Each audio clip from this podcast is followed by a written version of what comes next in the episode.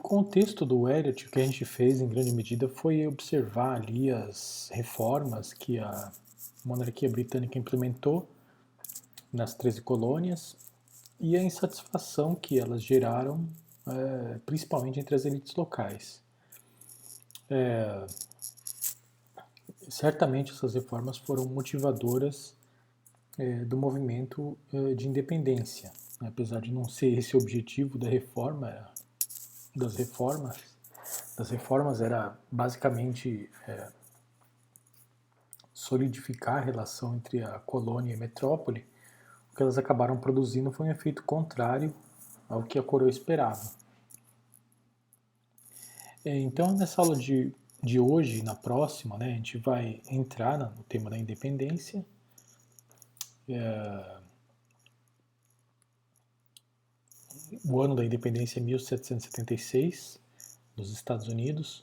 A gente vai prosseguir a discussão com os primeiros conflitos com a Inglaterra, o início da formação do, do Estado Nacional dos Estados Unidos, porque esse período ele coincide com um, uma defasagem de tempo.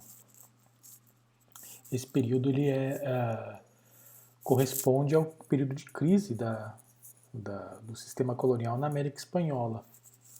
Então, quando vão ocorrer as independências na América Espanhola, na América, na, na América Latina como um todo, né, basicamente aí pelo ano de 1820, quando esse processo já está bem avançado, né, os Estados Unidos já são independentes há muito tempo, então é, a gente vai chegar até o comecinho do século XIX para tentar entender também a relação é, é, que os Estados Unidos vai ter com, com os países independentes e com esse processo.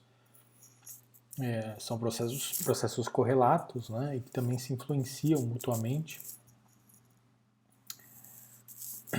Bom, então a gente retorna aqui é, nesse slide para uma reflexão bem interessante que é uh, quem defendia essa independência, né? Diante dessa crise, que não é uma crise econômica, porque basicamente as exportações continuam, é, o incremento do consumo continua na, nas 13 colônias, mas basicamente uma crise política de elites que não estão satisfeitas com a relação que elas têm com a coroa. Então, quem, quem defendia, né, quem interessava essa, essa independência? Então, basicamente, os próprios contemporâneos tinham noção tá? e deixaram isso, isso, registrado nos seus escritos, que uh, os favoráveis à independência, aqueles que realmente queriam ruptura, eram minoria. A maioria das pessoas ou se opunha a essa ruptura ou estava indiferente ao processo. Uh, isso, é, isso é o que diz o próprio John Adams, que é um dos protagonistas, né, das pessoas da elite protagonistas dessa independência, reconhecia que um terço da população, né, ele estimava isso, né, um terço era favorável à independência, um terço se opunha e um terço era indiferente.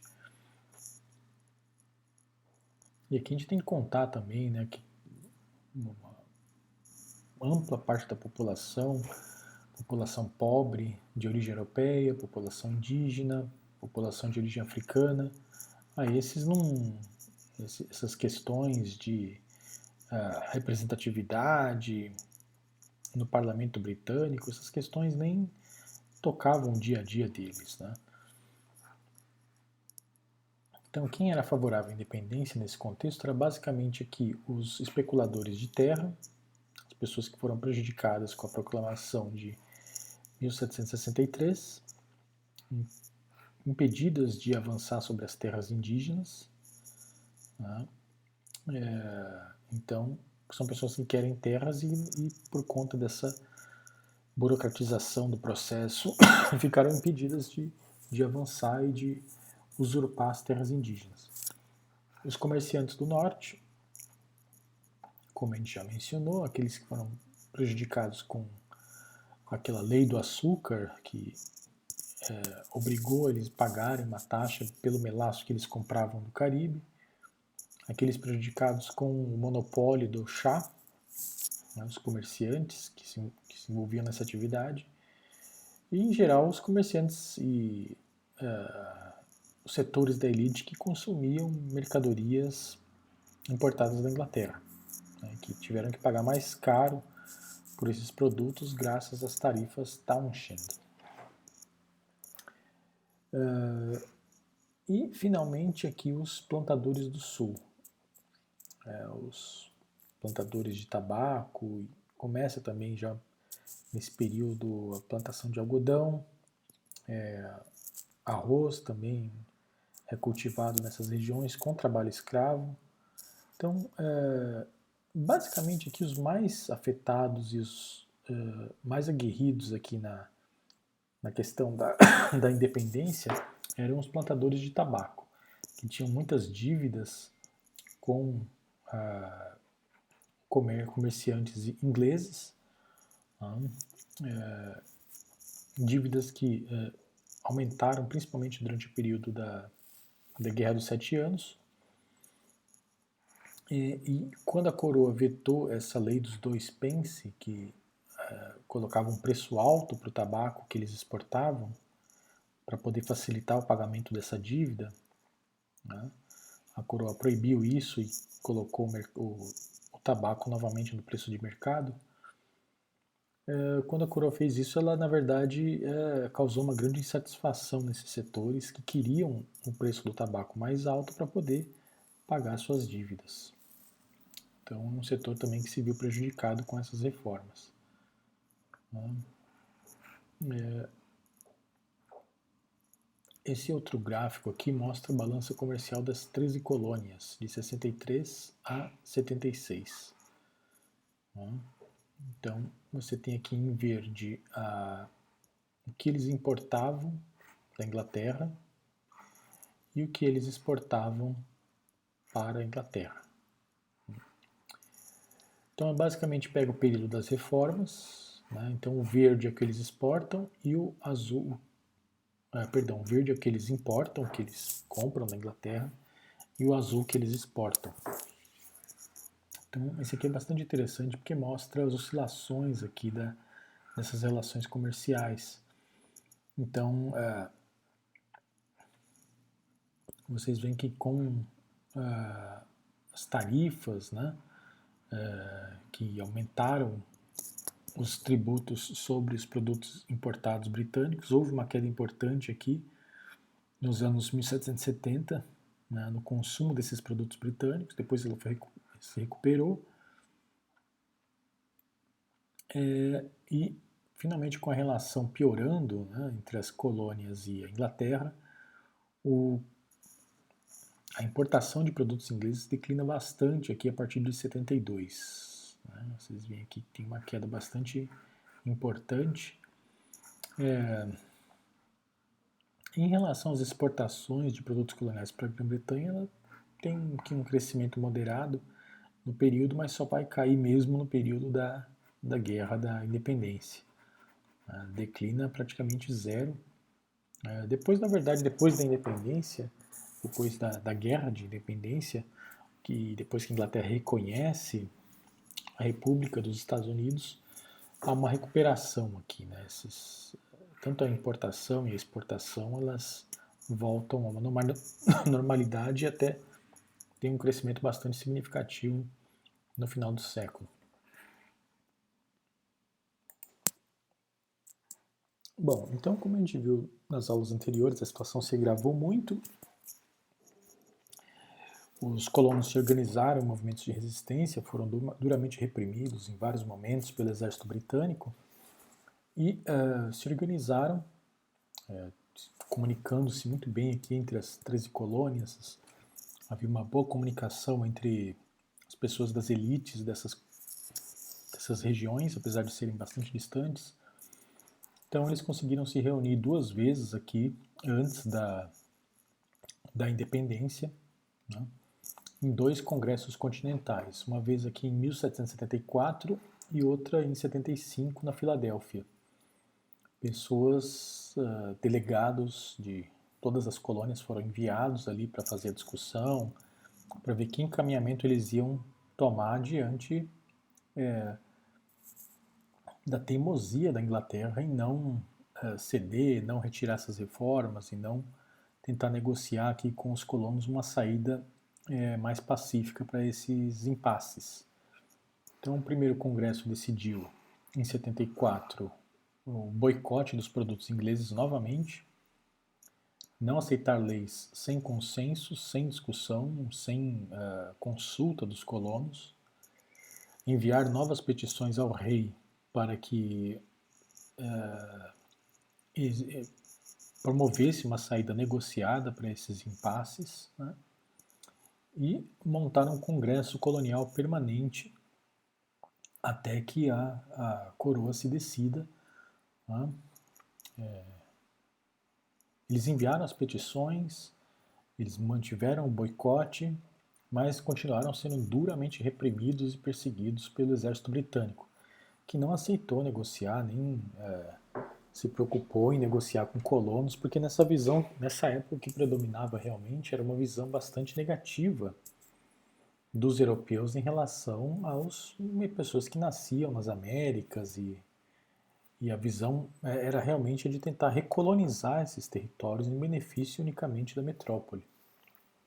Então nem se preocuparam o trabalho aqui de escutar os colonos, continuaram reprimindo e aplicando essa nova política, no ano seguinte, os colonos perceberam isso e se, e se reuniram novamente na Filadélfia, no segundo congresso, e decidiram montar um exército continental para se defender. Né? Então aqui já se, se encaminha para um momento crítico aqui da, do processo de independência. Eles organizam um exército continental. Eles chamam continental, mas na verdade são um exército formado por, por milícias né? Ligadas a essas elites, tá? com a liderança delas, formadas na maior parte por homens, homens brancos. Muito poucos escravos entram nessas milícias ou libertos e uh, se organizam, né? ou seja, somam milicianos de várias dessas colônias, se juntam em um exército sob a liderança do George Washington, que era um militar já com experiência provada e bastante prestígio, era um grande proprietário de terras e de escravos na Virgínia, já comentei isso em outra aula. Ele tinha uma fazenda bem próxima da cidade de Washington hoje, né, na região de Mount Vernon. E ele, ah, desde o período anterior né, à Guerra dos Sete Anos, desde 1754, ele já liderava ali milícias contra os franceses na fronteira do Canadá, milícias contra os povos indígenas para roubar terras dos índios violentamente. Então, eh, por essas razões, ele tinha bastante prestígio entre os colonos. Né? E, e, não houve dúvida né, em escolher o George Washington como líder é, desse exército e como líder do próprio processo é, de independência. E isso já diz muito do processo, né? diz muito do caráter conservador que esse processo vai, vai assumir. Né? É, a Inglaterra respondeu com um duro bloqueio naval às 13 colônias, né? vendo-se acuado? Então, esse exército aí, formado por essas elites locais, não teve outra saída senão encaminhar aqui a discussão para a aprovação da independência, o que eles fizeram em 4 de julho de 1776. Tá? A independência foi votada e aprovada.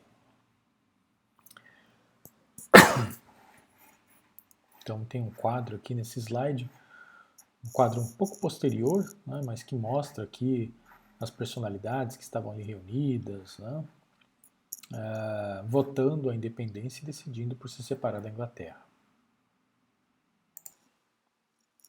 É, bom, logo que examinamos aqui a, a, o tema da independência, nos surge uma questão que é questão histórica da maior importância, que é a contradição desse processo de independência. Né? Uma independência feita em nome da liberdade, em nome da democracia e mesmo em nome da igualdade de todos os homens, né, e isso eles dizem na própria declaração da independência, mas que ao mesmo tempo mantém uh, a escravidão.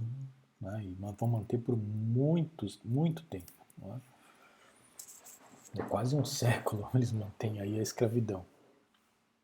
Só vai acabar no final da, da Guerra Civil, né, pelo ano de 1860.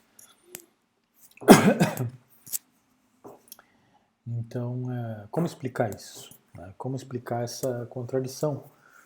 É, pode mais facilmente ser explicada como uma mera hipocrisia dessas elites né, que colocaram esses termos como é, igualdade, liberdade, apenas como formalismo, sendo que na verdade que eles têm, é, o objetivo deles na verdade era manter a escravidão e manter a dominação sobre essas populações. Né? Mas na verdade é, é, isso em certo sentido é real, né? ocorreu, mas a gente tem que entender isso de forma mais complexa, né? Quer dizer, tem outros fatores aqui que, que nos dão uma visão mais complexa de como né, os próprios protagonistas desse, desse movimento viam esse, esse processo. Né? Não há dúvida que é uma contradição e é uma hipocrisia, né? mas a gente tem que examinar aqui os documentos e ver como isso materialmente né, uh, se constituiu na prática né, e, na, e no pensamento dessas pessoas. Então, examinando aqui mais concretamente né, a documentação, a gente uh, percebe o seguinte. Né? Um documento fundamental para entender é, esse processo é a Declaração de Independência dos Estados Unidos. Ela foi redigida aqui pelo Thomas Jefferson. Ele era um proprietário é, de uma fazenda de tabaco na Virgínia. Tinha um número bastante expressivo de escravos africanos também. Né? É, era uma pessoa bastante ilustrada, comprava muitos livros, dedicava muito tempo à leitura, é, viajou pela Europa, é, tinha, na verdade, muita simpatia pela cultura francesa, pelos iluministas. É uma pessoa também de bastante prestígio, conhecido. É, na verdade, ele era tido quase como uma espécie de filósofo pelos outros uh, membros da elite que protagonizaram essa independência. Então, quando surgiu a questão, bom, mas a gente vai fazer independência, agora tem que redigir aqui uma, uma declaração, né, uma declaração formal, é, anunciando para a Inglaterra e para os outros países do mundo que essa república aqui é independente, não tem mais nenhuma ligação com, com a Inglaterra. Então eles escolheram exatamente o Thomas Jefferson, que era a pessoa mais preparada, mais ilustrada para uh, que era capaz de redigir um documento dessa natureza. O mais curioso aqui né, desse documento é que é, realmente eles é, tinham uma, uma, auto, uma autoimagem, né, as pessoas que assinaram esse documento, que votaram essa independência, estavam participando desse congresso, né, pessoas da elite, todas elas, é, é, que eles tinham uma noção, uma autoimagem é, extremamente elevada. Né? Realmente eles tinham uma visão de que eles estavam na vanguarda da história e de que eles estavam tomando uma atitude aqui que era basicamente revolucionária e que ia impactar a, a história de numerosos países daí por diante. Né? Eles tinham uma noção muito clara disso quando eles escreveram esse documento e quando encomendaram aqui para o Thomas Jefferson colocar isso no papel. Né? Isso está muito claro no texto. Né? Em certo sentido, é, não é de todo absurda essa visão que eles tinham, essa autovisão deles, porque realmente eles foram os primeiros a é, encabeçar um movimento de ruptura com uma potência colonial. Eles realmente estiveram nessa vanguarda. Outros países, né, outras repúblicas vão seguir o exemplo é, deles, porque eles foram os pioneiros né, nesse sentido. Né? É, mas chama muita atenção que eles não é, se colocaram numa posição aqui, é, vamos dizer assim, é, cegos em relação a essa realidade. Né? Na verdade, eles assumiram isso mesmo e, bom, já que nós somos os primeiros a fazer isso, vamos afirmar aqui que nós fazemos isso em nome de toda a humanidade, em nome da liberdade do, do gênero humano como um todo. Né? Então, esse é o teor aqui dessa, dessa declaração de independência. Então, o Thomas Jefferson, Thomas Jefferson, que redigiu esse documento, deixa muito claro isso no texto. Né? Eu coloco aqui a data de nascimento dele, nasceu em 43, foi morrer no século XIX, 1826, e depois, na verdade, depois de... continua sendo um político muito importante, né? depois de ter participado dessa, dessa movimento de independência, ele continua sendo um político importante, foi o terceiro presidente dos Estados Unidos. Né? Uh, eu vou só voltar aqui, eu vou adiantar um pouco, né? Porque eu ia entrar na questão da, da liberdade, mas eu só queria tocar aqui num. Como eu já estou comentando, essa questão de que eles se viam como pioneiros nesse aspecto da liberdade é, para a humanidade como um todo. Isso fica muito claro, muito claro no texto do documento. Né? Então aqui vocês veem a foto do documento, né? declaração, 4 de julho de 76, no Congresso. É... E aqui o texto da Declaração da Independência, assinado por várias pessoas que estavam lá presentes, redigido por Thomas Jefferson. É, é, o texto, na verdade, ele começa com esse teor aqui. Né? É, quando no curso dos acontecimentos humanos um povo se vê na necessidade de romper os laços políticos que o une a um outro, e de tomar entre as potências da terra o lugar de independência e de igualdade a que as leis da natureza e o Deus uh, da natureza lhe dão direito, um justo respeito pela opinião dos homens exige que ele declare as causas que levaram a essa separação. Né? Então, o que eles dizem aqui, quando alguém se decide a se separar né, de uma relação colonial, e aí de uma forma pioneira eles fazem isso nesse momento, eles têm que dar uma explicação para a humanidade como um todo. E é isso que eles vão fazer nesse texto. Continua aqui. Consideramos as seguintes verdades evidentes por si mesmas. Tá? Dois pontos. Que todos os homens nascem iguais, que o seu Criador os dotou uh, de certos direitos inalienáveis entre os quais a vida, a liberdade e a busca da felicidade. Essa frase aqui é uma frase clássica né, desse texto. Fica muito clara aqui a intenção dos uh, que pensaram esse documento em afirmar que esse movimento é um movimento pela, é, pelo fim do antigo regime, né, pelo fim do antigo regime, pelo fim das distinções hierárquicas uh, baseadas no nascimento, no prestígio, na linhagem, que era o modelo de divisão uh, das oportunidades políticas no antigo regime. Né? A pessoa nasce nobre é nobre, a pessoa nasce plebeu é plebeu. Uh, um plebeu nunca pode chegar a, se, a ocupar um espaço reservado aos que são nobres. Uh, uma relação dessa colonial como essa que a Inglaterra tentava impor nesse momento, obrigaria então essa, a esses colonos a, a serem subservientes e a obedecerem ordens e nunca se verem em posição de igualdade com relação à metrópole. Né? Então, tudo isso esses colonos consideram errado. Né? Então, eles pensam aqui que todos os homens nascem iguais, que o seu Criador né, os dotou de direitos direitos inalienáveis, entre os quais a vida, a liberdade e a busca da felicidade. Não. É... Então, uh, isso já imediatamente, não tem como não ler essa frase aqui e não pensar que essas mesmas pessoas, inclusive o próprio Thomas Jefferson, que foi quem colocou, quem redigiu essa frase, né? e os outros membros dessas elites, é, nenhum deles libertou nenhum escravo depois de ter participado desse movimento.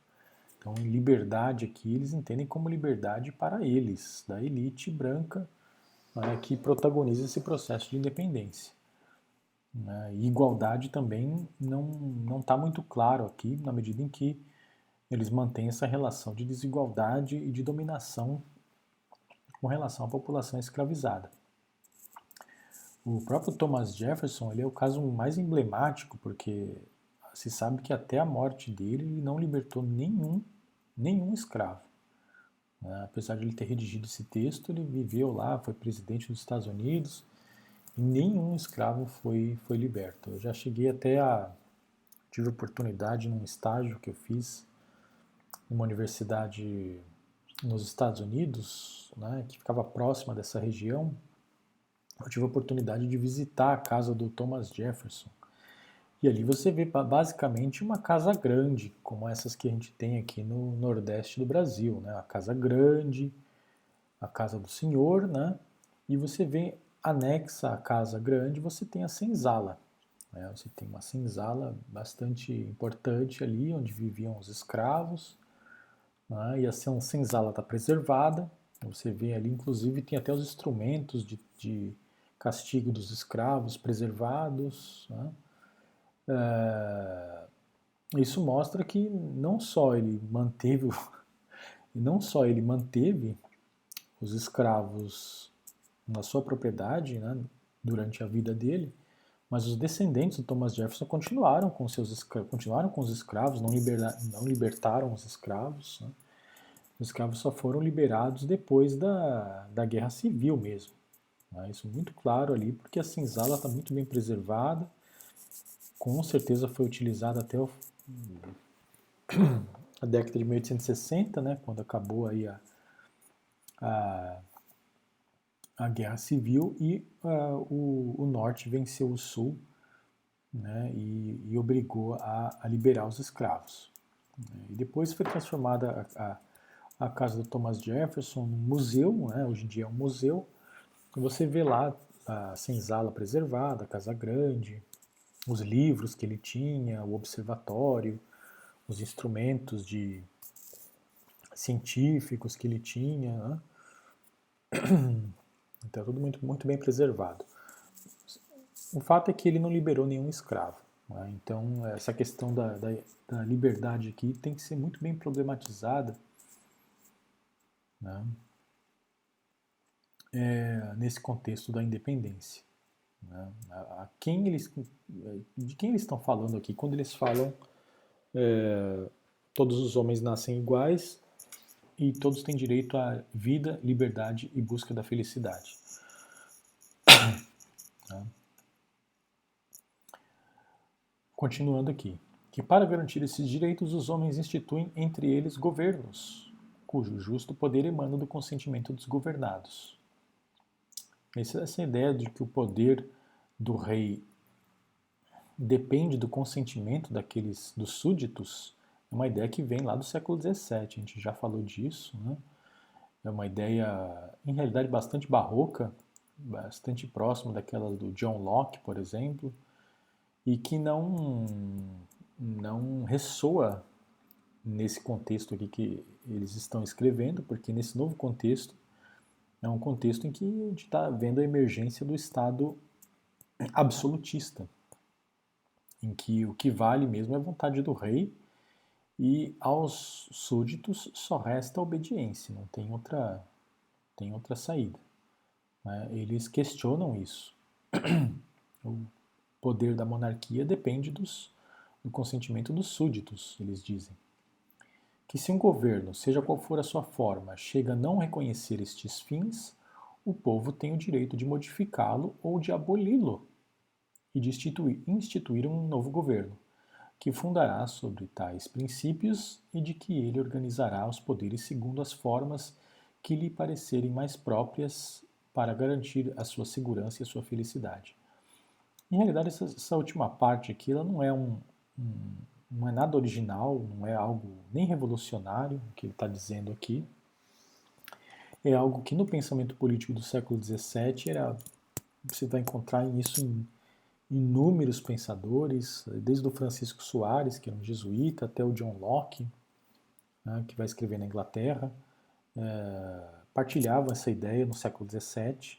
É, o que é curioso aqui é que trazer essa ideia do século XVII para o final do século XVIII, quando a, o, a teoria e a prática do Estado modificaram-se completamente, o Estado agora é absolutista, o rei é considerado com poderes divinos é? É, e com direitos divinos de governar, e uh, o controle do Estado sobre a população é considerado algo inquestionável, né? o que resta aos súditos é só obedecer, obedecer, obedecer, e não questionar nenhuma lei, seja por costume ou por privilégio anterior.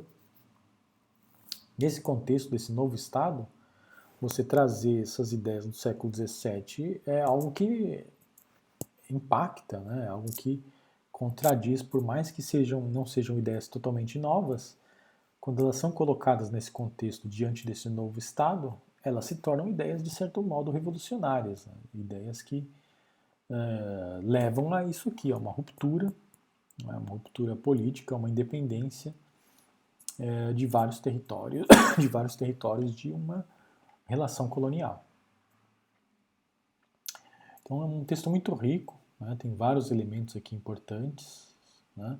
mas eu queria voltar nessa questão aqui da, da escravidão, é? porque o Thomas Jefferson é, ele foi perguntado depois, né? quer dizer, depois ele teve que, que se manifestar, né? deixar isso mais claro em outras cartas, porque outros, é, outras pessoas das elites né? dessas 13 colônias, grandes proprietários de escravos, né? pessoas que tinham mais de 100 escravos, que plantavam tabaco, plantavam algodão, que tinham escravos nas manufaturas ou em outras posições. É, quando eles leram aqui o texto do, do, Thomas Jefferson, eles ficaram um pouco preocupados, porque está dizendo aqui todos os homens são iguais, é, liberdade, né? Claro, no contexto de independência, isso aí, naturalmente, eles entenderam que estava se referindo aqui a liberdade para eles em relação a, essa, a esse novo Estado, essa nova dominação que a Inglaterra propõe, e também uh, todas essas questões de antigo regime, de que, uh, como você está na colônia, você não tem direito de participar do parlamento, não tem direito a participar da política. Então, igualdade aqui é no sentido também de participação política para os membros dessa elite, né, a despeito da, da, das hierarquias de antigo regime, que na visão deles tem que ser derrubada, tem que ser derrubadas.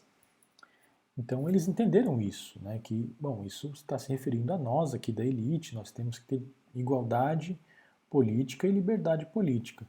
Agora, mesmo assim, lendo esse documento, essas pessoas da elite ficaram um pouco preocupadas se isso poderia se aplicar aos escravos, né, porque isso significaria que eles teriam que liberar os escravos e ficar sem ninguém para trabalhar nas propriedades que eles tinham.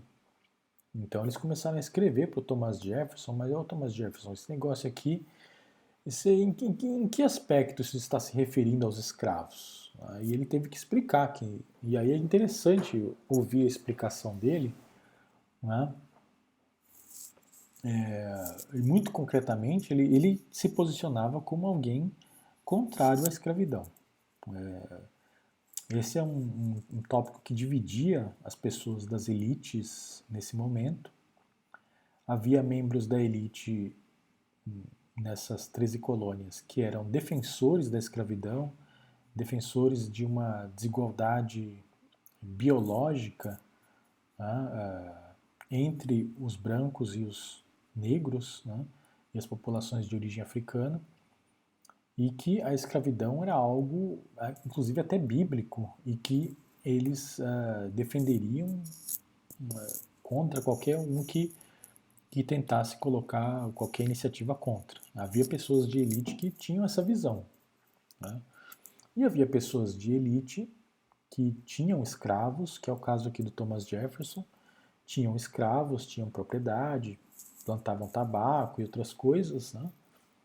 E, uh, no entanto, eram contra a escravidão, no sentido de que é, quando a situação econômica e social tornasse possível, né, o ideal seria abolir a escravidão gradualmente, porque era uma relação social baseada na desigualdade, é, uma desigualdade jurídica inaceitável né, do ponto de vista da visão deles né, de, de sociedade.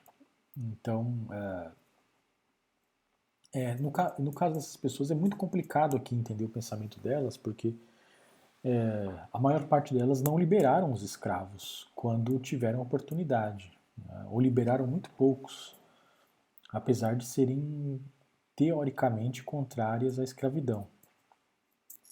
É, e esse é o caso do Thomas Jefferson. É, ele se colocava do ponto de vista da teoria, né, como alguém que tinha uma. Né, ele se via como uma espécie de filósofo, né, como alguém ilustrado. Então, estando atualizado com as leituras dos iluministas, dos pensadores franceses, as novas ideias de, de liberdade, de igualdade, né? é, estando atualizado com essas ideias, né, ele, do ponto de vista teórico, ele se colocava como alguém contrário à escravidão. Era uma relação que para ele era injusta, né, que não era, não era aceitável.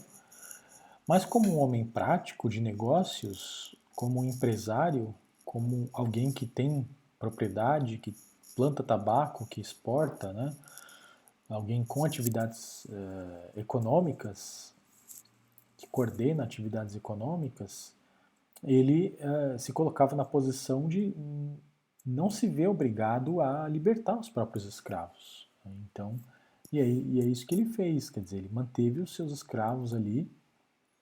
Então, ele condenava a escravidão, mas teoricamente, né? na prática, ele não fez muita coisa para mudar isso. Né? E ele explica nas cartas que a escravidão, na verdade, era o motor ali da, da economia nos Estados Unidos. Né? Abolir a escravidão naquele momento significaria um desastre completo e significa, significaria o naufrágio da República. Né? Ele diz aí nessas cartas que uma nação ela só é livre quando ela tem um bom número de proprietários, né? como, como, esse, como esses proprietários que fizeram parte aqui da, do Congresso de Independência. Tá? É... E, curiosamente, muitos desses proprietários eram proprietários endividados, né, que tinham dívidas com comerciantes ingleses. Né? Ora, se esses proprietários liberassem os escravos, uh, eles não teriam condição de pagar suas dívidas, provavelmente eles perderiam as suas propriedades, né? E os Estados Unidos não seriam então uma nação de proprietários, seria uma nação de pessoas que perderam suas terras. Né? É, as terras seriam acumuladas por, poucas, por poucos credores né? ingleses, né? e isso significaria então o fracasso da República e desses esforços aqui de independência. É, diz também né, que já havia muita gente sem terra nos Estados Unidos naquele momento. E é verdade.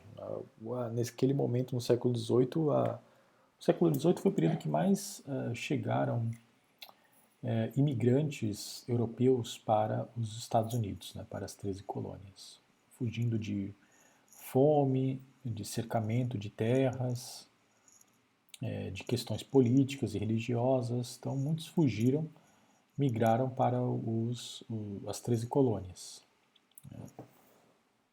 É, e muitos entraram nessa situação de serem servos por contrato por algum tempo e depois tentar buscar alguma terra né, para se tornarem proprietários. No entanto, as terras eram escassas. Né? A própria coroa tinha feito essa fronteira para evitar a ocupação de terras indígenas então a terra era um bem escasso e é, muita gente não tinha emprego, não tinha terra, estava ali vagando por essas colônias sem encontrar oportunidade de sobreviver. E o Thomas Jefferson temia que, uma vez que abolisse a escravidão, não só os ex-escravos, né, os libertos, também se somariam a esses, essas pessoas sem terra né, e, e criariam um contexto social bastante complicado, mas também os próprios proprietários, né, as próprias pessoas das elites que, que perderiam, iam perder suas terras, porque não iam conseguir pagar as suas dívidas, iam se tornar pessoas pobres e sem terra, igual os outros é, que perambulavam pela, pelas colônias. Né? Então, isso significaria que os Estados Unidos ia se tornar uma, uma, uma república dominada por um número muito pequeno de credores e uma grande massa de pessoas sem terra, sem dinheiro, sem trabalho, sem nada.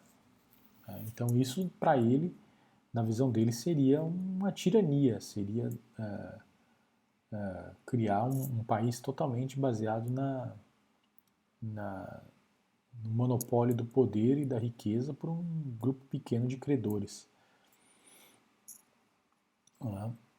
É, ou mesmo até pela da recolonização. Havia até o receio de que, se isso ocorresse, a Inglaterra seria um pretexto perfeito para a Inglaterra reocupar o território e recolonizar essas, é, é, essas colônias.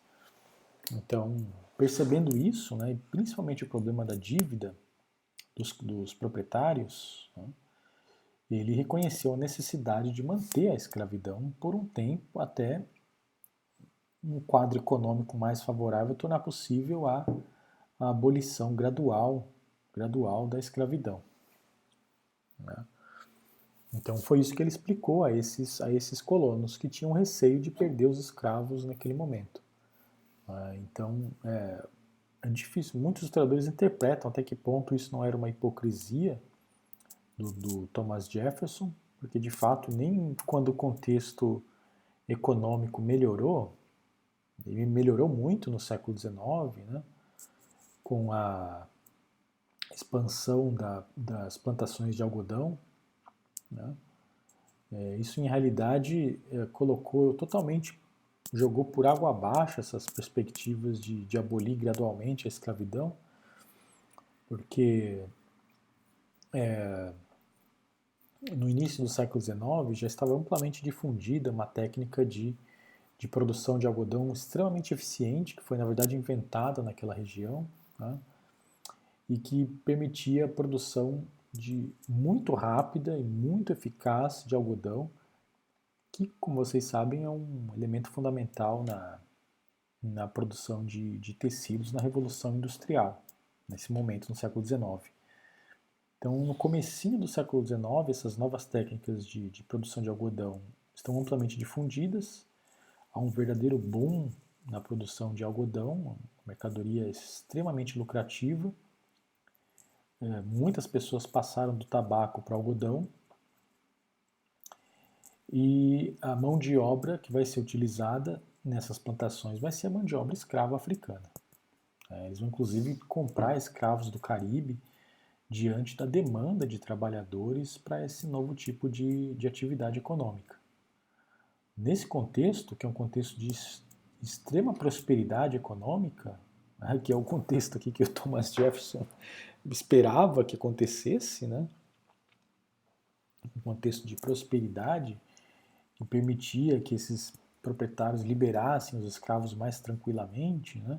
esse contexto chegou, um contexto de boom econômico, todo mundo plantando algodão, ganhando uh, quantidades é, inéditas de lucro nas suas atividades. Né?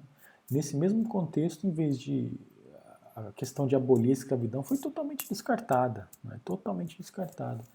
Na verdade, eles, a escravidão se intensificou muito mais no século XIX. E tem vários estudos que, que provam, né, é, basicamente em toda a grande região do sul e do sudeste né, dos Estados Unidos, até as vésperas da, da Guerra Civil, né, a, a, a escravidão é, ela era a base mesmo da economia norte-americana. Ela era, sustentava totalmente a economia, era a atividade mais lucrativa, não havia nenhum indício de que é, ela podia, pudesse ruir por questões de, de fracasso econômico ou de falta de lucro. Muito pelo contrário, o lucro era incrível, né? é, e aí daí a necessidade da guerra, de abolir através de um conflito. Porque de outra forma essas pessoas não liberariam os escravos, porque é, era extremamente lucrativa a produção, principalmente de algodão, como de obra escrava por volta de 1850, 1860. Né? É, então, é, é, o tema é muito mais complexo do que se espera aqui. Né? Então, o que o, o, alguns intérpretes da biografia do Thomas Jefferson consideram que é, alguns consideram que, ele, que essa visão dele era hipócrita, totalmente hipócrita, que na verdade o que eles queriam realmente era manter os escravos e, e essa promessa de liberdade era apenas uma retórica.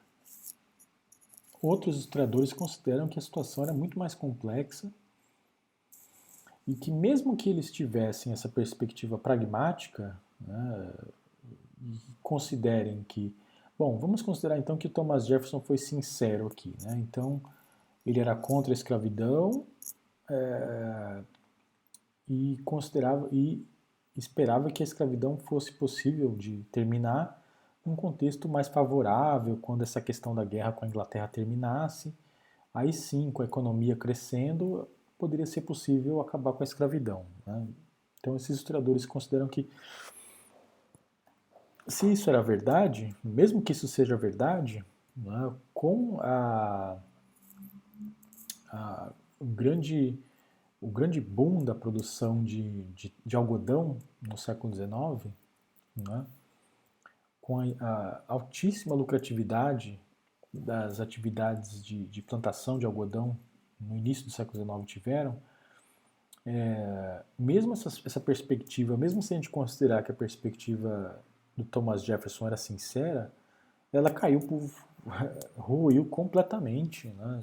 foi totalmente por água abaixo, por conta é, de que a, a, produção de algodão no sistema de plantation com trabalho, trabalho escravo se mostrou uma atividade lucrativa excepcional no século XIX. Né? Então, mesmo aqueles que tinham, mesmo se o Thomas Jefferson estava sendo sincero e, realmente queria acabar com a escravidão, no século XIX a escravidão se tornou um, uma coisa mais lucrativa que existia aqui na, na, nessas regiões. Né? Então isso ruiu completamente, essa, essa perspectiva é, de abolir a escravidão ruiu completamente. Então vão ser principalmente grupos políticos do norte, onde a escravidão é, não era tão difundida, mas principalmente onde essa plantação de algodão não era possível por conta do clima e do, do solo, né, do ecossistema dessas regiões, mais ao norte. Então, essa questão do algodão não ressoava muito para essas colônias mais ao norte. É, e o que ressoava mesmo era a questão política né, de, é, e social, de criar uma república com base né, em um sistema de extrema desigualdade e injustiça que é o sistema escravista. Então, esses políticos e essas pessoas do norte se, cons se conscientizaram de que, bom, a república não pode prosseguir com base na escravidão. Então, ou a gente é, acaba com a escravidão por bem ou por mal, ou vai ser através da guerra e é esse aí que leva a isso que leva a guerra a guerra civil, né? É, mas isso, essa atitude não partiu do Sul e nem poderia partir, nem poderia partir porque é, o Sul estava amplamente fundamentado na plantação é, baseada na mão de obra escrava. Então, qualquer que seja a posição que a gente adote aqui, né, é, quer vocês concordem que o Thomas Jefferson foi nada mais que um hipócrita que queria manter a escravidão e colocou esses termos na, na Constituição apenas para se referia aos direitos da elite e não dos escravos, né? ou quer vocês entendam que o Thomas Jefferson tinha sido sincero e realmente acreditava que poderia abolir a escravidão a curto prazo, se a situação econômica melhorasse e acabasse a guerra com a Inglaterra e, e houvesse oportunidade de, de manter uma república de proprietários não, e não de devedores, qualquer das duas opções, né, o fato é que, no, entrando o século XIX, a escravidão se mostrou mais necessária do que nunca, né, do ponto de vista da, da, dos proprietários dessas, dessas fazendas que é, cultivavam algodão. A escravidão foi a única saída para eles para conseguir mão de obra barata abundante e capaz de atender a demanda de algodão internacional. Então, é, em todo caso, né, quer fosse uma hipocrisia ou algo sincero, no século XIX essa discussão foi totalmente descartada para os, os membros da elite plantadora, né, os membros dessa elite que tinham fazendas, tinham condição de produzir é, algodão. Né. Então, essa, é essa é uma questão, a abolição da escravidão ela só vai ressoar mesmo para os grupos políticos e as elites eh, industriais, né, mais ligadas à industrialização e que estão mais ao norte, né, mais ao norte do, das 13 colônias. Eu estou falando principalmente de Nova York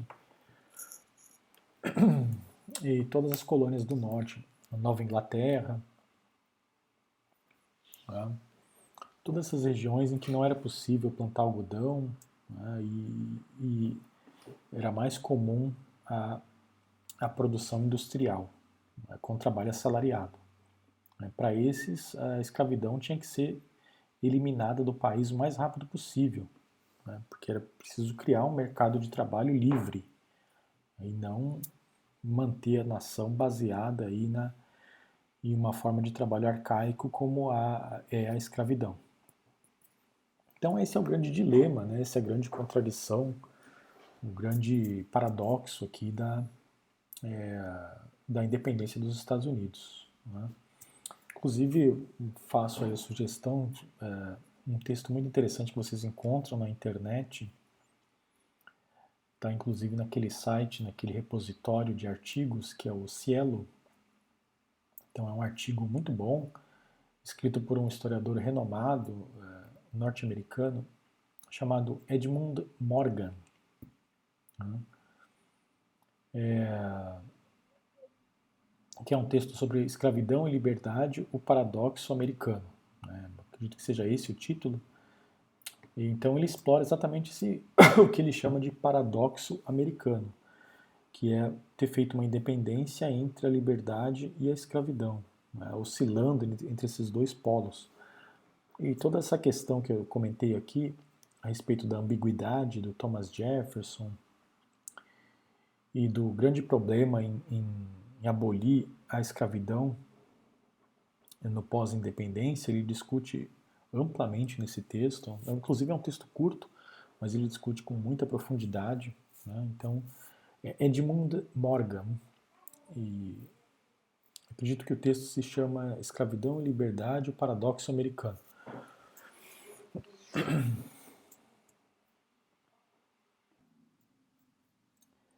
Bom, e a questão do, do paradoxo americano, na verdade, ela, é, ela tem uma importância histórica bastante grande, né?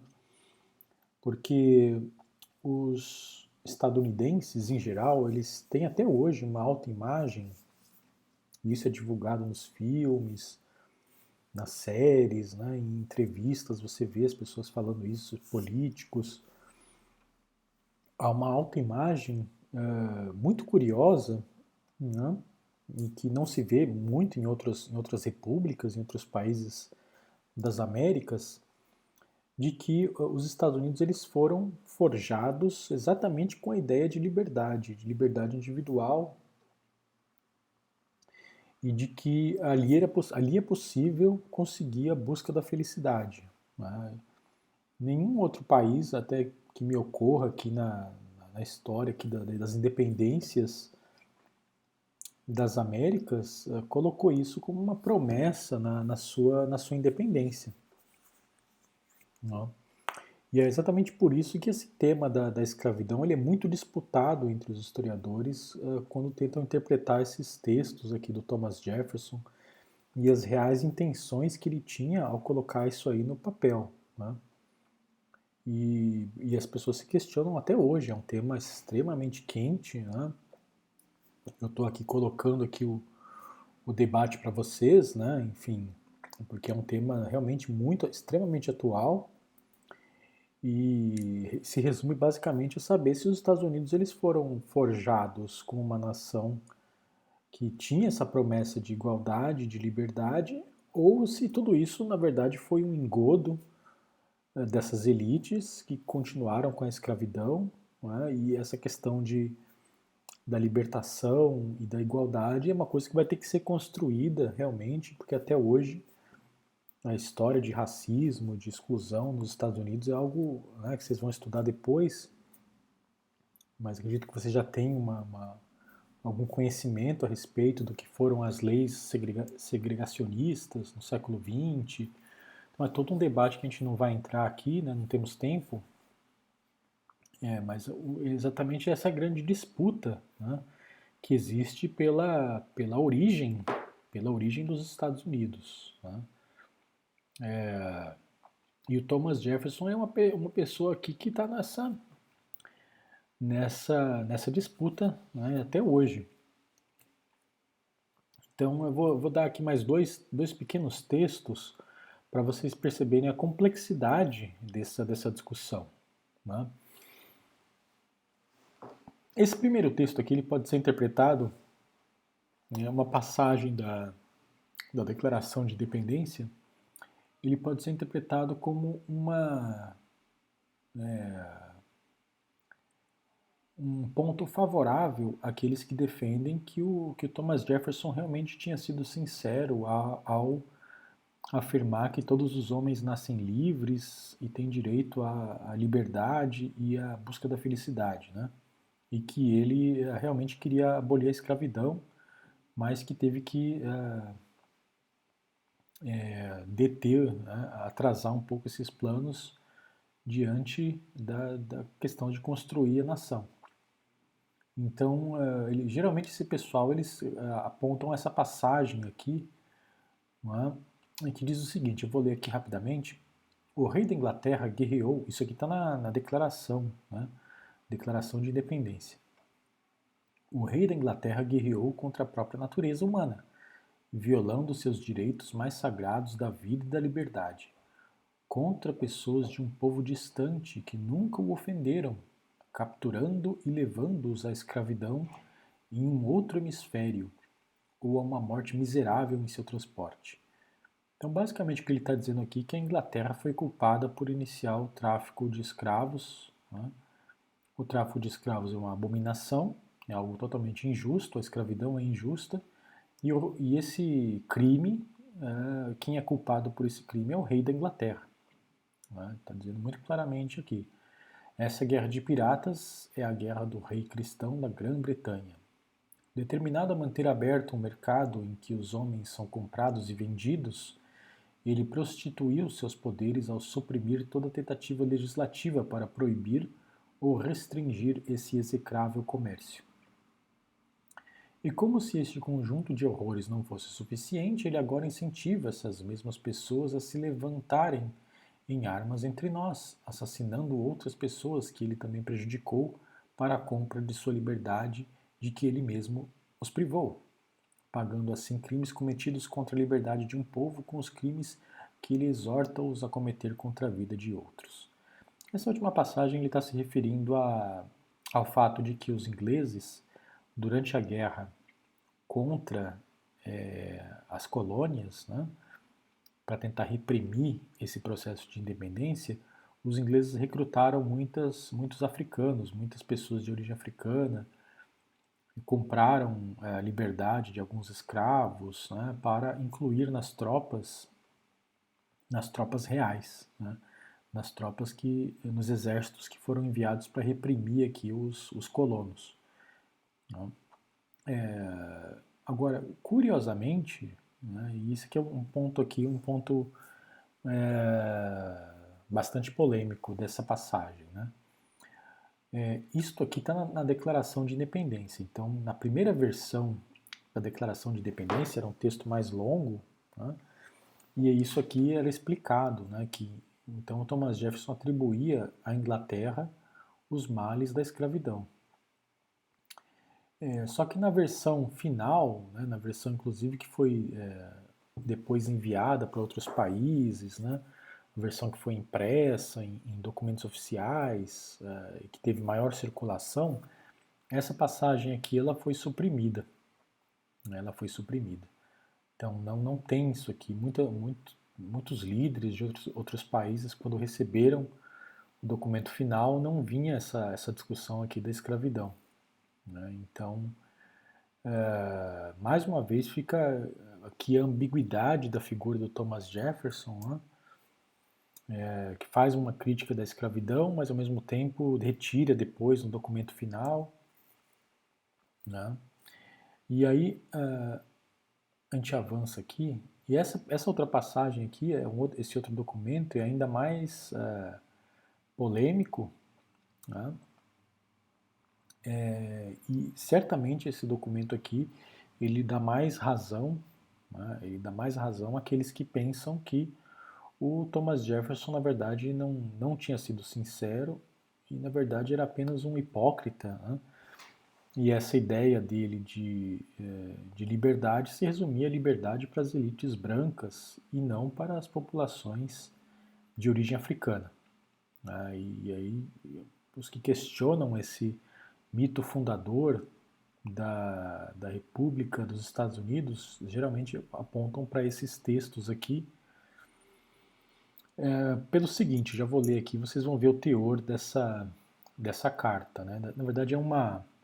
É uma é um relato, né? na verdade é um relato, quase como se fosse um relato de viagem que ele escreve, né? É, depois ele publica, né, como se fosse um, um livro de observações sobre o, o, a colônia da Virgínia. Né, Chama-se aqui Notas sobre o Estado da Virgínia.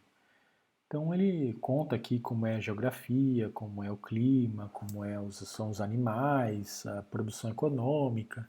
E faz um relato de viagem aqui na, na, na província aqui onde ele vivia, que é a Virgínia. Né? E ele diz o seguinte: é, referindo-se às populações de origem africana. Né? Essa infortunada diferença de cor e talvez de inteligência, né, que é extremamente problemática essa afirmação, né? vou até ler de novo aqui. Essa infortunada, ou seja, essa desafortunada, essa triste né, diferença de cor e talvez de inteligência é um poderoso obstáculo contra a emancipação deste povo né, referindo-se aqui aos escravos africanos. Né, então ele está constatando aqui nessa primeira frase que há uma diferença de cor em relação aos brancos e talvez de inteligência. Né, então aqui muitos apontam que há um, uma, um racismo por parte do, do Thomas Jefferson, apesar de ele se declarar anti-escravista, né, anti-escravidão, no fundo ele também era racista né, para muitos intérpretes desse, desses textos.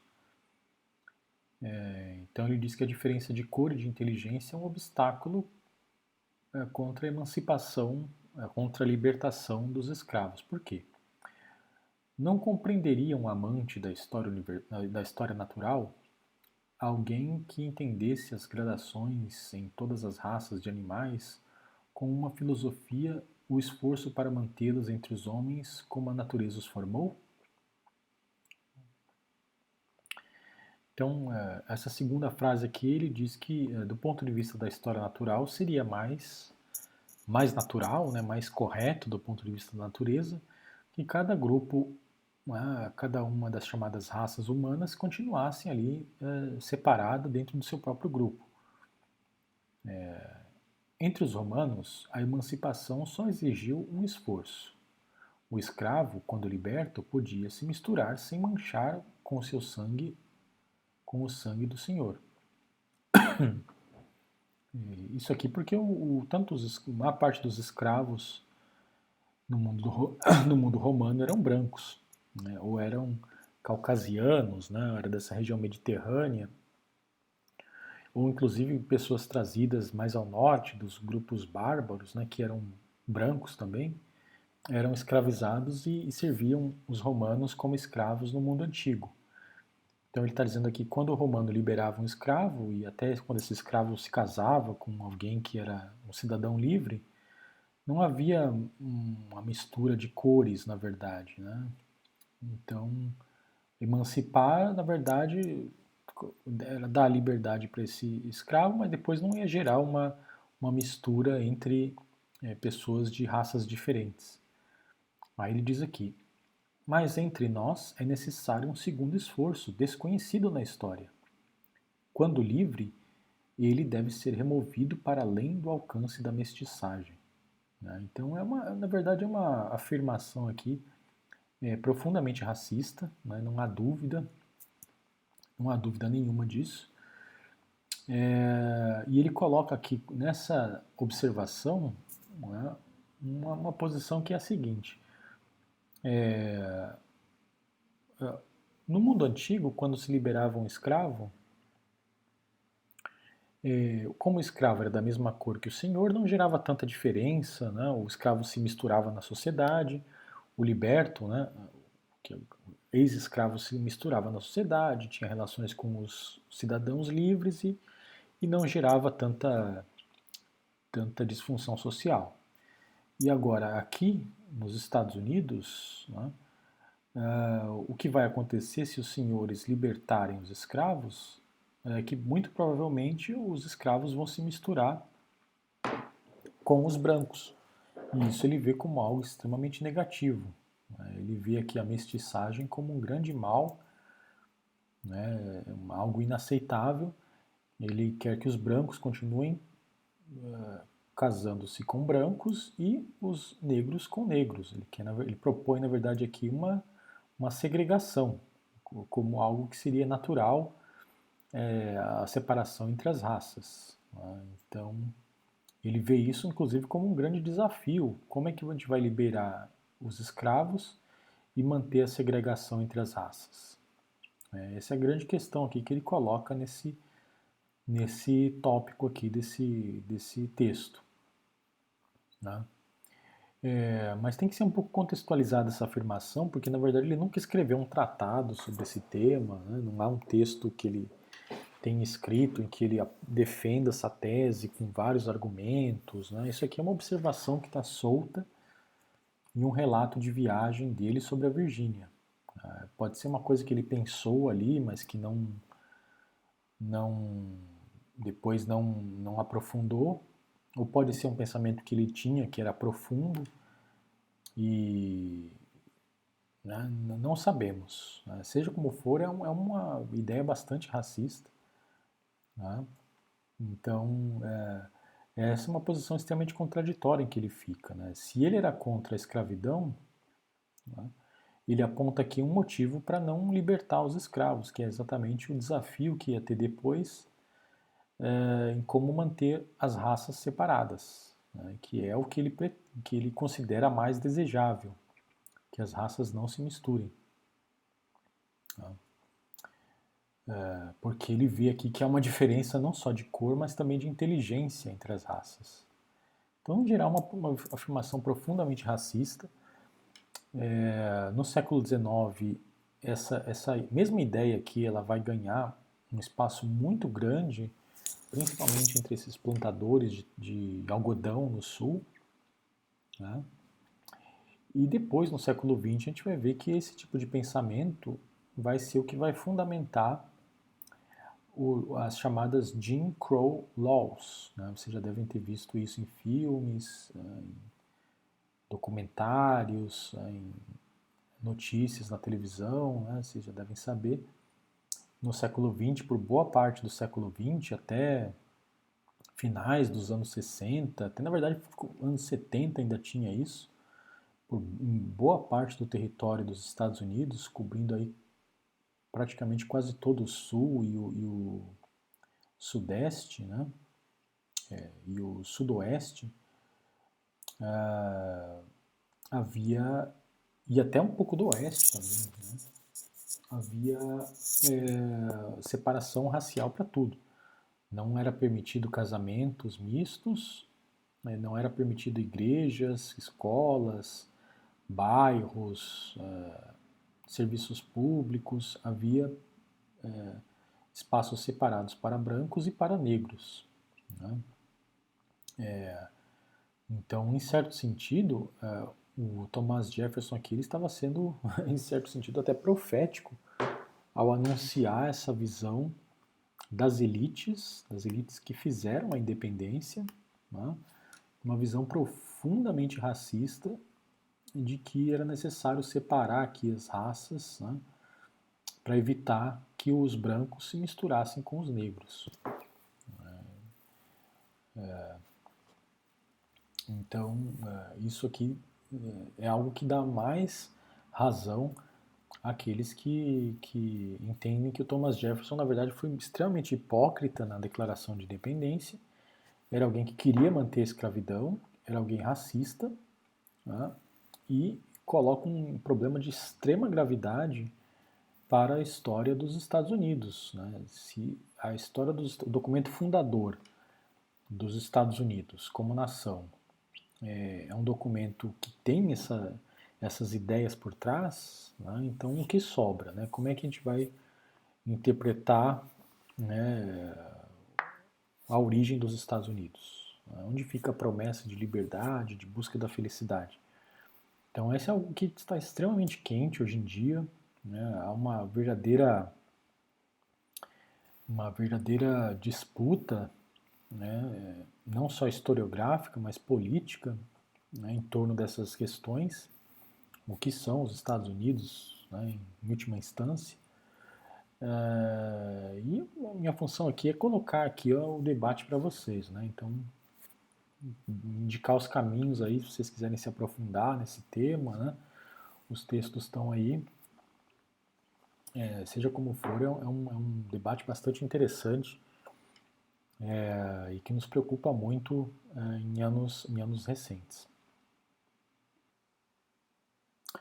Uma outra questão que complica ainda mais o nosso entendimento do que foi a independência dos Estados Unidos, né, do que é essa imagem que os Estados Unidos têm de portadores da liberdade, portadores da ideia de igualdade, etc., né, é, é, também a, a, a política indigenista o tratamento que uh, essas elites que fizeram a independência deram aos povos indígenas, né, aos povos originários desse continente, logo que, que o país se tornou uma república, né, logo que o país se tornou independente da Inglaterra. Então, bom, como já mencionei, era um tema fundamental para os colonos, né, foi inclusive um dos motivos que os levaram à independência, foi exatamente a proteção que a Inglaterra dava a alguns grupos indígenas, é, evitando que os colonos fossem lá e roubassem as terras dos índios, expulsassem os índios, fizessem guerra contra os índios. Né? É, principalmente desde a, desde a proclamação de 1763, né? a a Inglaterra realmente colocou várias fortificações na fronteira e evitou esse, essas guerras que os colonos faziam contra os indígenas. Né? Isso não tanto por questões humanistas da, da coroa britânica, né? não, não, necessitamos é, ser inocentes aqui a respeito disso, né? não, é, foi, não foi tanto por razões humanistas, nem havia nenhum grande defensor nenhum grande é, porta-voz de direitos indígenas na Inglaterra nesse momento, não, não era esse o problema da, da, da coroa britânica. O, o, a Inglaterra fez isso em grande medida por, por questões diplomáticas, por questões diplomáticas para evitar é, entrar em uma nova guerra contra a França e a Espanha, né? porque é, a Inglaterra sabia que se esses indígenas se aliassem, se aliassem aos espanhóis, e os espanhóis estavam aliados aos franceses, né? a Inglaterra poderia sofrer um, uma, uma contraofensiva. Né? A Inglaterra venceu a Guerra dos Sete Anos, mas agora, se os espanhóis se aliassem com os indígenas, poderia, poderia sofrer um duro golpe na, nas 13 colônias. Então, basicamente por isso que a Inglaterra tentou preservar aqui a, esses territórios indígenas, evitar que os, que os colonos provocassem os índios, uh, exatamente por conta disso. Uh, então, isso desagradou profundamente os colonos, né, que queriam, na verdade, ocupar esse território aqui, realmente fazer uma festa e expulsar os indígenas dessa, dessa região e tomar todas as terras e, e águas e animais e tudo que tinha nessa região. Né, e o que eles não queriam mesmo eram os índios, né, eles não queriam integrar os índios, na verdade queriam expulsar esses índios dessas terras.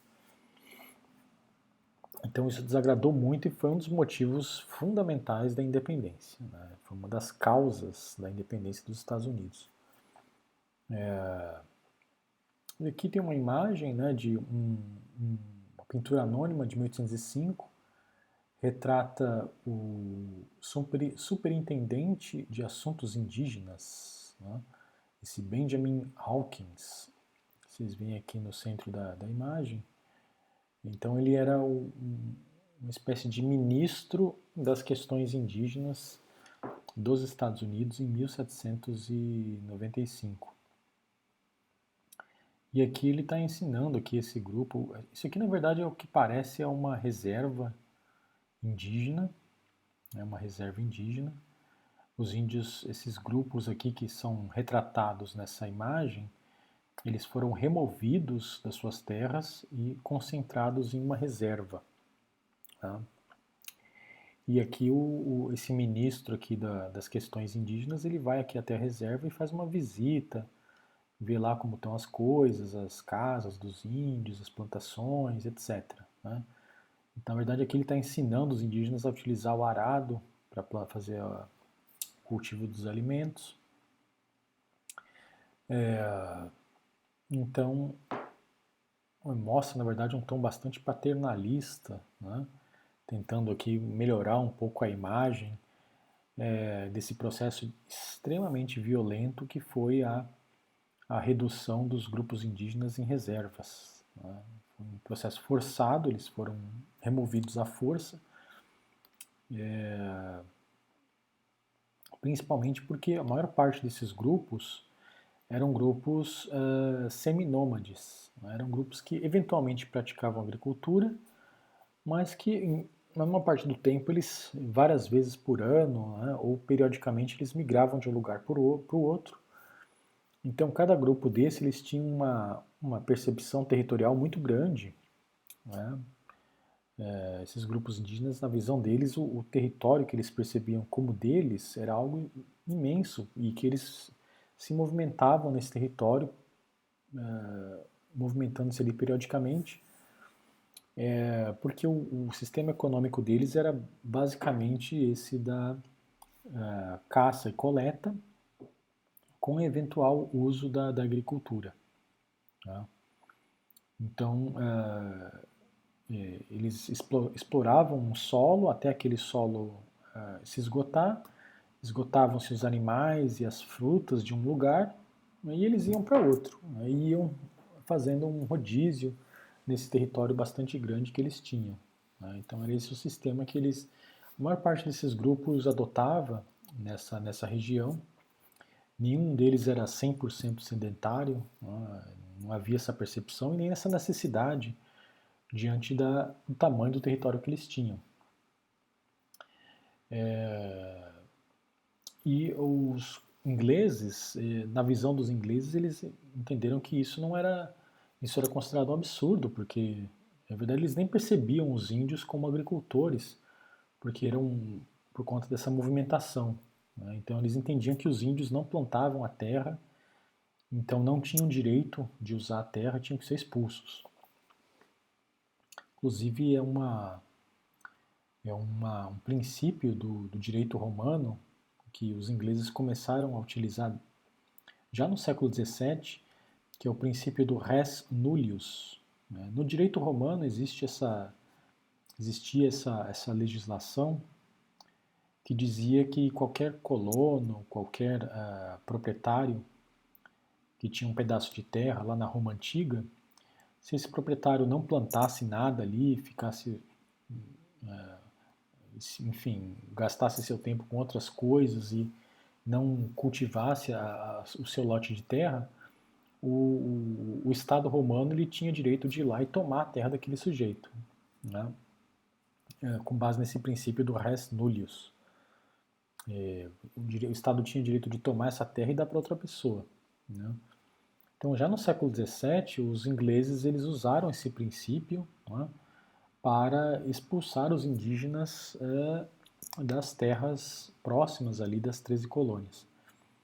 E isso com base em um erro de percepção, né, uma visão bastante é, discriminatória que eles tinham dos indígenas, é, de que os indígenas não, não plantavam nessas terras, quando na verdade eles plantavam, os índios conheciam a própria sobrevivência dessa, dos primeiros colonizadores ingleses na Virgínia e em Massachusetts dependeu da generosidade dos índios que ensinaram os ingleses a plantar milho, né, plantar batata e outras coisas. Né? Foram os indígenas que ensinaram os europeus a fazerem isso. Né? E aí eles, os europeus, retribuíram com esse princípio do res nullius, né?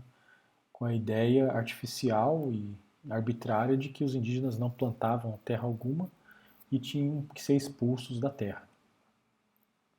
E, e isso continua sendo utilizado. Né? Então, os índios eram expulsos das suas terras e concentrados aqui nessas aldeias, nessas reservas, como eram chamadas. Né? E isso por meio da força militar mesmo. Eles eram expulsos através da guerra uh, e confinados nessas reservas. Então, a política indigenista aqui da, no começo dos Estados Unidos oscilou entre concentração de grupos em reservas ou extermínio. Né? Então, é, oscilou entre essas duas práticas. As duas, naturalmente, eram extremamente violentas né? é, contra essas populações. Vamos ver aqui o que o Thomas Jefferson, né? É, o que, que ele diz aqui a respeito da política indigenista. Então, tem um documento aqui, uma carta dele ao George Rogers Clark, que ele escreveu em janeiro de 1779. Ele diz o seguinte: Eu acredito que o objetivo mais importante que pode ser defendido enfaticamente é o extermínio dessas tribos hostis de índios que vivem entre os rios Ohio e Illinois, os quais nos têm atacado com hostilidades eternas e de quem a experiência provara serem incapazes de reconciliação. Né? Então, o que ele está defendendo aqui, basicamente, é o extermínio desses grupos. Ele considerava esses grupos hostis, então o único caminho, na visão dele, do Thomas Jefferson, era exterminar essas populações indígenas. E aí ele se refere aqui aos Shawanese, Mingons, Monsies e Wyandots, jamais poderão ser tidos por amigos, e portanto o objetivo da guerra deverá ser sua total extinção ou sua remoção para além dos lagos ou do rio Illinois e a paz. Então é muito interessante que ele enumera vários grupos aqui dessas regiões interiores né, que os Estados Unidos receberam aqui com a independência vários grupos e ele coloca aqui que para esses grupos aqui não tem opção de reserva, pacificação, não tem nada. Esses vários grupos aqui, para eles tem que ser a guerra e o extermínio. Na falta do extermínio, a expulsão para mais para longe, né? em jogar eles lá para a fronteira para liberar as terras para os, os ingleses, né? no caso aqui para os estadunidenses, né, que eles já eram independentes aqui. Então, muito clara a política de extermínio, isso vai continuar Mais uma vez o Thomas Jefferson aqui é, é profético, né? porque essa política vai continuar no oeste dos Estados Unidos no século XIX, né? a política de extermínio deliberado dos povos indígenas. Né? É, e aí tem uma outra frase aqui que é do Thomas McKenney. É, ele faz uma comunicação ao Comitê de Assuntos Indígenas do Congresso americano, em 1822. E aqui ele retrata aqui um pouco a visão paternalista que existia a respeito dessas, dessas aldeias ou dessas reservas indígenas. Né? Então ele diz aqui: nossos índios se situam em relação ao governo como nossas crianças a nós. Isso existe bastante na, nas descrições dos europeus sobre os índios. Quase sempre você vê essa imagem de que o índio é uma criança, o índio não tem autonomia. Então o índio tem que ser reduzido e é, obrigado a se tornar é, homem né, através de uma disciplina, através da violência. Tem que abandonar sua cultura e, e adquirir a cultura ocidental. Eles são igualmente dependentes, diz o texto, e precisam frequentemente do exercício da autoridade paternal para os tirar daqueles caminhos que possam envolver sua paz e suas vidas. Então, realmente, para essas populações indígenas aqui, a situação aqui, eh, depois da independência, eh, piorou extremamente. Né? Realmente foi o pior que poderia acontecer para eles porque eles se viram aqui diante de duas alternativas extremamente nocivas e é, fatais, né, deletérias para suas sociedades. Né? Ou serem exterminados e, ou expulsos para regiões mais afastadas, onde eles vão, vão ter que enfrentar outros grupos, entrar com guerras contra outros grupos inimigos indígenas, né? ou eles vão ser concentrados em reservas, onde eles vão receber esse tratamento aqui, né, vão receber um tratamento paternalista, vão ser tratados como crianças, né, vão ser basicamente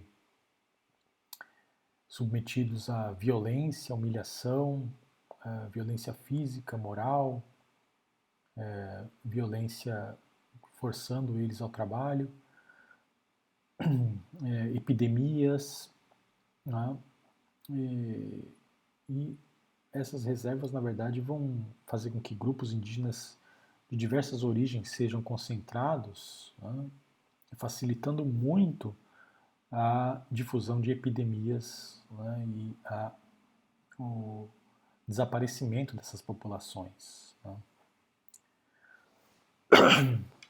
Então, essas são duas alternativas terríveis aqui para os povos indígenas e são consequências diretas aí do, do processo de, de, independência. Então eu, eu, concluo por aqui a nossa, onde começa essa discussão, né? A gente começou a discussão da independência dos Estados Unidos. Na aula que vem eu, eu continuo tratando aqui da guerra de independência e do início da, da formação do Estado, é, do Estado-nação, é, dos Estados Unidos. Então agradeço aí a atenção de vocês e a gente retoma aí na nossa próxima aula. Tchau, tchau.